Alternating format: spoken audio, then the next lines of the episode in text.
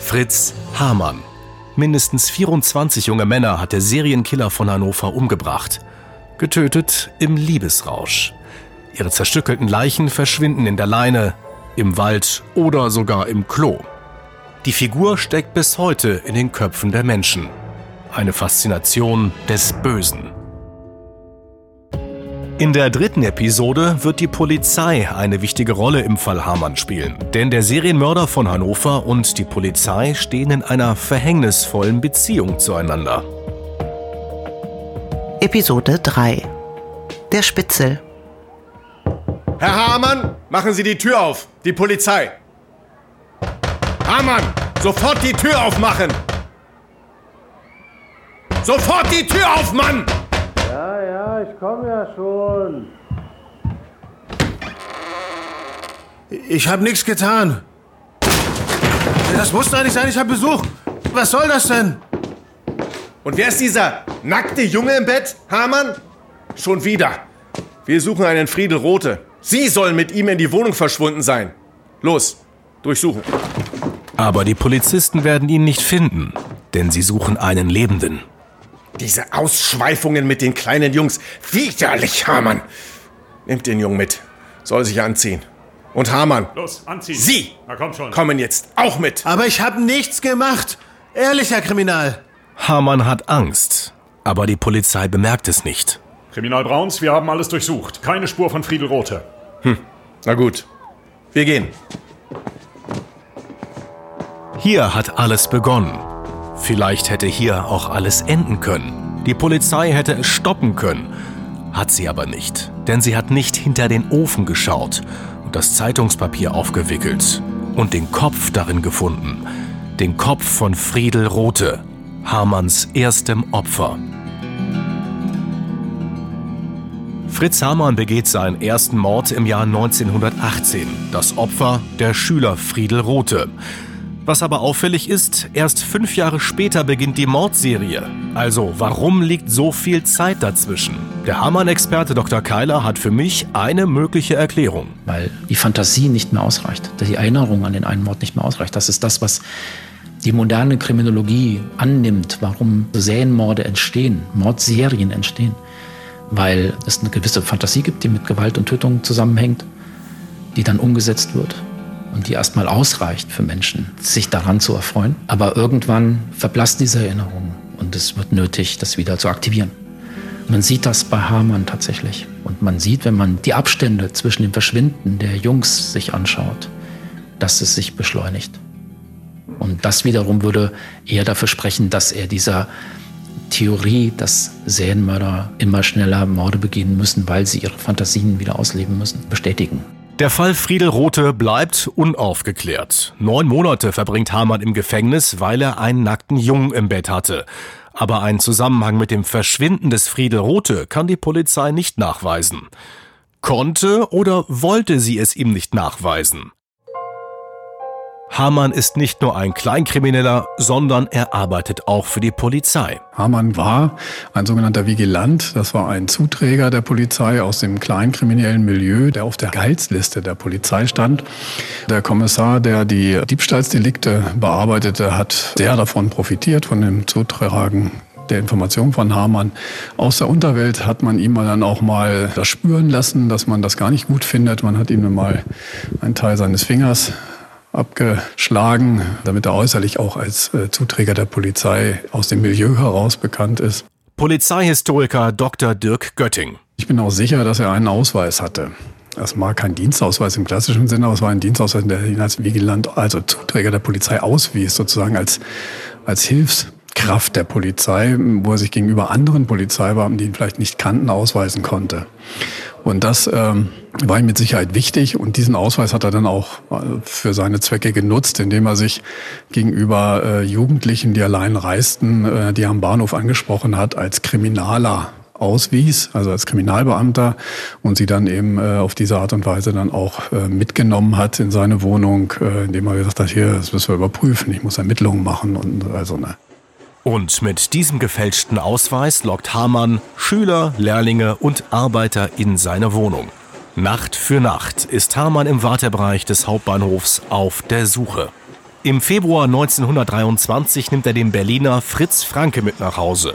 Der blonde junge Mann entzückt Hamann mit seinem Können am Klavier. Doch das Grauen erwacht am Morgen.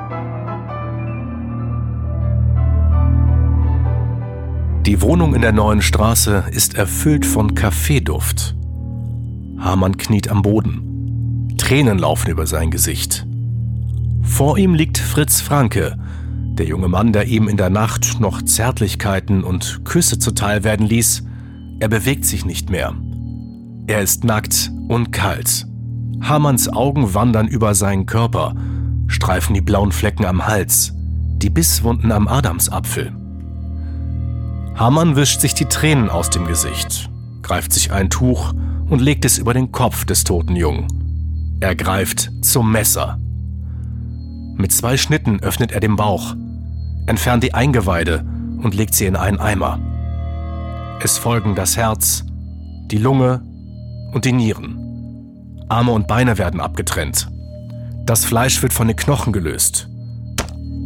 Der Kopf zerbricht unter den vielen Schlägen mit einem Ziegelstein. Von dem Menschen Fritz Franke bleibt fast nichts mehr übrig. Es gibt sadistische Komponenten, es gibt sexuelle Komponenten, aber in der Beschreibung von Hamann, wie er beschrieben hat, wie er seine Opfer zerteilt hat, hatte es eigentlich nur pragmatische Gründe. Im Prinzip hat er sie ja, und das kann man ja bildlich sagen, weggeworfen. Zerteilt aus pragmatischen Gründen, ne, weil er sie im Ganzen nicht aus der Wohnung bekommen hat. Und dann hat er sie ja, ja entsorgt. Ne, das hat er ja auch ganz klar beschrieben. Und ab da waren es wirklich für ihn Objekte. Und da hatte er gar keine ja, emotionale Beziehung mehr zu den Leichen. Sagt mir der Profiler vom Landeskriminalamt in Niedersachsen, Carsten Schütte. Das Muster von, von Hamann äh, war natürlich, dass er auch von der Opferauswahl sehr festgelegt war. Es gibt äh, auch Serientäter, die sind da variabler. Hamann hatte ein Muster, er hatte seine, seine Puppenjungs, die er auch nach Äußerlichkeiten ausgesucht hat und die er ja nicht nur für ja, die Tötung ausgesucht hat, sondern er wollte vorher sexuelle Handlungen. Das heißt, sie müssen für ihn auch geeignet sein. Nach seinem Film, wir sagen immer, ein Täter hat einen Film vor Augen, den er möglichst verwirklicht. Und irgendwann spürt man, dass äh, die Planungskomponente nachlässt, dass die Planung nicht bis dorthin ging und dort wird dann plötzlich improvisiert. Hamann hat einen Plan. Hamann hatte einen Plan, wo finde ich meine Opfer? Hamann hatte einen Plan, wie kriege ich meine Opfer an den Ort, an meinen sicheren Ort, an die Wohnung. Was mache ich dann mit ihnen? Und Hamann hatte einen Plan bis zur Entsorgung. Tatsache ist aber auch, nicht alle der Jungen, die Hamann mit nach Hause nimmt, sind auch am nächsten Morgen tot. Viele verlassen seine Wohnung lebendig. Mindestens 24 junge Männer überleben das nicht, wenn es mal wieder passiert. Ja, also da sollte man meinen, irgendwer, die Nachbarn, sein enger Freund Hans, die Polizei, Irgendwer muss doch Verdacht geschöpft haben. Es gab welche.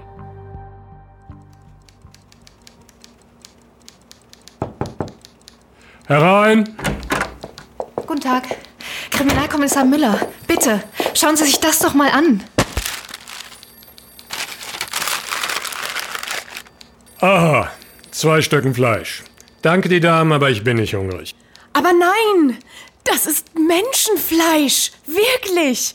Wir haben es im Schrank vom Haarmann gefunden. Hier. Da sind sogar noch schwarze Haare dran. Guten Tag. Ah, Dr. Schackwitz, schön, dass Sie hier sind. Die beiden Damen behaupten, Sie hätten mir gerade Menschenfleisch auf den Tisch gelegt. Ja. Ha, als Gerichtsarzt können Sie mir doch bestimmt sagen, was wir hier vorliegen haben. Und machen Sie bitte schnell, ich habe wirklich Wichtigeres zu tun. Na, geben Sie mal her das. Na ja, also, riechen kann ich's heute nicht. Hab einen ordentlichen Schnuppen. Aber das sieht ja ein Blinder. Das ist Schweinefleisch. Aber, aber, aber. Danke, das Sie haben den Doktor gehört. Und jetzt bitte gehen Sie. Aber das, ja, aber das kann doch nicht angehen. Wir haben das doch gefunden. Menschenfleisch. Also die Polizei, der die mit diesem Fall umgegangen ist 1924, äh, war für mich immer noch äh, eine Polizei, wie sie im Kaiserreich aufgetreten ist. Sehr arrogant, eine Obrigkeitspolizei, eine Staatspolizei, die die äh, Hinweise aus der Bevölkerung nicht wirklich ernst genommen hat, die sich eher noch gestört gefühlt haben von den Leuten, die ja äh, ihnen sagen sollen, wollen, äh, was da eigentlich, wer da Täter ist. Und von denen gibt es viele, denn inzwischen machen sich Eltern, Großeltern und Geschwister von Verschwundenen richtig Sorgen. Sie melden sich bei der Polizei. Schließlich sind ihre Liebsten wie vom Erdboden verschluckt. Aus heutiger Sicht unvorstellbar. Ihre Hinweise finden kaum Gehör. Er war ein Zuträger der Polizei und deshalb hat die Polizei ihren Fritze, ihren Hamann äh, nicht wirklich als Verdächtigen für so eine Mordserie äh, akzeptieren wollen. Und dann auch nicht mit diesem Nachdruck sind sie den Vorwürfen oder den Verdächtigungen nachgegangen. Das war ein Fehler. Ein Fehler, der zahlreiche Menschenleben gekostet hat. Spannend ist aber, es ist der Zufall, der die Polizei auf Hamanns Spur führen wird, als nachts ein Telefon in Hannover klingelt.